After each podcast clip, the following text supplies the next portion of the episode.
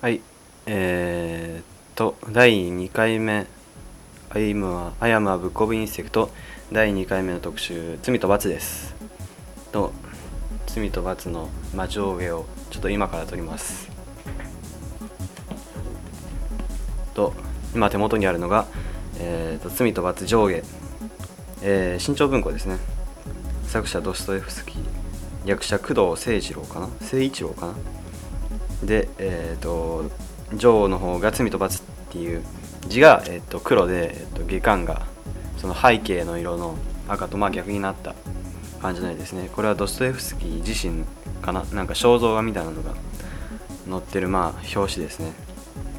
ととまあこれはまあ僕の勝手な、まあ、気づいたことなんですけど罪と罰ってあの反対から読むと,、えーと、罪と罰だから、えーと、罰と密。になるんです。まあどうでもいい。ことですね。ドストエフスキーは、えーと、19世紀ロシア文学を代表する世界的巨匠。父はモスクワの自然病院の1846年の書作「貧しき人々」が絶賛を受けるが1849年空想的社会主義に関係して逮捕されシベリアにシベリアに流刑流刑かな？この時持病の何て読むのこれ。ほにゃららが悪化した。出国すると死の家の記録などで復帰。1861年の濃度解放前後の過度的矛盾のなんとか中にあって鋭い直感で時代状況の本質を捉え地下室の手記を皮切りに罪と罰。白地悪霊。未成年。カラマーゾフの兄弟など現代の預言書までと言わとまで言われ呼ばれた文学を創造した。ドストエフスキー、えー、と1821年に生まれて1881年まで生きてますね、えだから60年。60年まで60歳で亡くなったということですね。自分は、えーと、罪と罰以外にドストエフスキーの作品は全く読んだことないんですけど代表作の、まあ、罪と罰を読みましたね。えっ、となんか罪と罰って言えばといえばまあ最近で言えばなんか漫画ができたとか現代風の漫画があったとかまあ昔の話ですけどでなんかまあ同名の小説とかもあったりしてまあいろいろ見かけるんですけどやっぱり僕のお気に入りのシーンは最後のシーンですかね。最後のシーンがもう好きでしょうがないです。てかまあ全体としてすごい面白いんですけど最後のシーンの締まりがすごい好きですしでこのドストエフスキーっていう人の文章はなんかすごい1ページがずっとその開業もなしに続くこともあったりその1ページ丸々じゃないな見開き丸々人の話会話で埋まることもあったりしてすごいもうなんかどんだけ文章が続くんだっていうぐらいなんですけどあと、え、リズム感というか すごいもう日本にはない外国外国っぽさが溢れてますね。面白いです。これは下巻か。えー、とこれはえー、これはいろいろ書かれてますね。ちょっと今読んでいいのかこのラジオ上で読んでいいのかよくわかんないんで読みませんしネタバレになっちゃうんでやりませんけどなんというかもう僕は読んだ時が、え中2かな？中2から中3にかけてかな？だったんで、まあ、すごい読むのに時間がかかったんですよね。登場人物も結構多いですしまあだいぶ読解力がいると思うんですよすごいもうどんだけそのびっくりマークがあるのかどうかももう数えきれない。数える気もまあないですけど上下巻集めて合わせてだいぶありますね。新潮文庫以外でも出てるのかな？罪と罰は。バグバ文庫でも出てるのかな？よくわかんないんですけど。まあけど読んだ時の、まあ、印象はすごかったですね。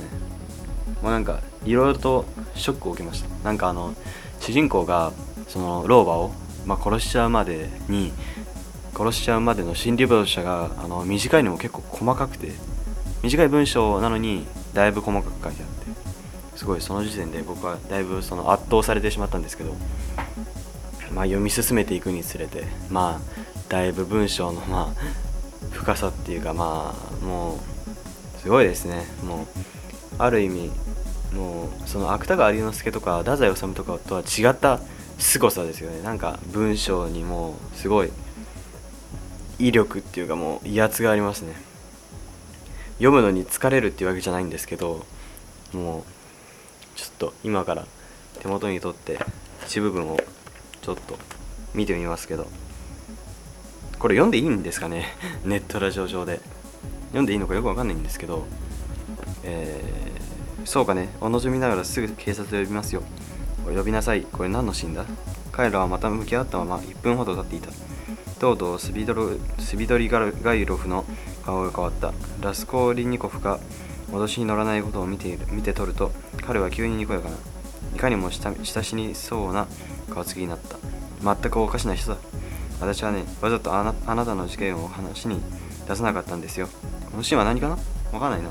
ラスコーリニコフっていう主人公がちょっと怪しまれたシーンかな？これ下巻の最後の方ですしだいぶ主人公が追い詰められちゃったところかな。もう最後は主人公がもうなんか牢獄の中の記録なんですけどなんかすごいどんよりとした感じですかね。まあ若干の明るさはあるんですけどとても夜の読むのが辛いというかどん底のどん底っていう感じですかね。最後の文章じゃない第6部の最後の文章はなんかすごいこれはもう言っちゃいけないと思うんですけど多分未読の人もいるかもしれないしネタバレになっちゃうんで言わないんですけど最後のラスコーリニコフのセリフにはまあ全部何て言うのかな文字の隣に点々が書いてあって点々があってすごい。これはもう震えますね。読んだ時。で、えー、っと儒教を繰り返したり終わるんですけど最後は点々点がたくさん続きます。これはなんか小説を通していろいろなことを学べるような本ですかね。すごいもうためになる話です。ととまあ他にはえー、っとまあ登場人物としてはえー、っと全体を通しての主人公じゃない登場人物は、まあ、主人公のラスコーリニコフ、まあ、スビドロスビドリガルガイロフとかまあたくさんいますね。横文字日本人名じゃなくて当然まあ海外文学なんてに日本語じゃなくて、あの横文字の名前になるんですけどあのー、ずっと日本の文学ばっかり読んでた僕にとってはまあ辛かったです。登場人物の名前を覚えるのがまあ辛かったですね。まあ他にもいろいろあるんですけど罪と罰はま読んでも絶対損はしないです。時間をかけて読んでまあ絶対損はしない小説です。海外文学で並んで言うとまあ最近は狭き門を読みました。自分にはあまりよく分かりませんでした。まあ狭き門といえばまあすごい恋愛小説的な感じなんですけど難しすぎてもうあんまり共感できなかったですね。やっぱり中学生っていうこともあってまああんまりその主人公に感情移入できなかったりしてまあ読むのがだいぶ辛かったりしたんですけどまあ僕が初めて買ったまあ新潮文庫の本で言えば、まあ、シャーロック・ホームズなんですけどシャーロック・ホームズは今読めばまあすごい読みやすいんですけど小学いつだ？小学5年生ぐらいの時ですかね。小学5年生ぐらいの時はまあすごい読むのに時間がかかったというかそのトリックも分からずにもうそのやっつけ作業みたいな感じで読んじゃって今読み直してなんかもったいない感じがするなとか思ったりしたんですけど海外文学って言えば今本棚にある中で言えばまあオセロがあります。シェイクスピアがあります。えっとあとスティーブンソンとかのやつですかね。あとまあなんかブームに乗っかってかよくわかんないんですけどダヴィンチコードがあります。しかも上中だけ。まあそれぐらいですかね。罪と罰の話をまたするとすればえー、っとあんまりネタバレになったりしてこれ言えるのかどうかよくわかんないんですけどとえー、っとこれ言っていいのかな？わかんないですね。ちょっと次からはちゃんと調べて知るあの特集をしなきゃいけないんですけどとこの主人公が老婆を殺すまでのシーンすごい怖いですね。怖いっていうかもう心理描写が細かいですね。ああ一回老婆を殺した後に一回隠れるんですね。まあその老婆の娘である人もいたりしてすごい人物の人物のなんか関係図を書きながら読んでいかないと分かんないぐらい難しいんですけど一回書いてみようかな人物のその家系図的な？家系図の、まあ、人物、まあ、人物のその関係の図みたいなやつを書いて読んでみようかな。もう一回読み直すのもいいかもしれないですね。とこれは上巻かな？上巻ですけどえー、っとすごい最後上巻の最後はと今見るとよくわかんないんですけどまあうわやべ。今本棚に戻そうとしたら本棚の角に罪と罰の上巻が当たってちょっと大丈夫なの？これ。グロテスクなことになってしまいました。やばいな。背表紙のそのタイトルが印刷してあるところにちょっとガツっていっちゃいましたね。大丈夫かな？ああ罪と罰の上巻だけやけにボロボロなんだよな。大丈夫かな？下巻はすごい綺麗なのに。上巻しかも曲がっちゃってたりするしいろんなところに持ってって読んだからかな。下巻は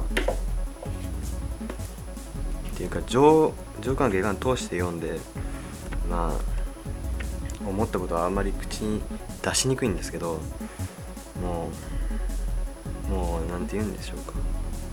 もう満足って感じですかね。ごちそうさまっていう感じです。まあ私あの人を昨日今日見たような気がしました。と彼女はあやふやな調子で言った。誰を？父ですの。私が通りを歩いているとすぐ前の角の角のところで9時過ぎでしたわ前を歩いていくの父そっくりの人っていうふうにまあありますけどこれ読んでいいのかよくわかんないんですね。大丈夫かな？とまあ罪と罰のことについてあんまり有益でもないことを話してきたんですけど罪と罰やっぱり中学生が読んでもちょっと限界が出てくるのかな。中学生というか自分レベルの人が読んでもまあちょっと無理なのかな。ちょっと敷居が高かったかな。このえっと書いたドストエフスキーっていう人はと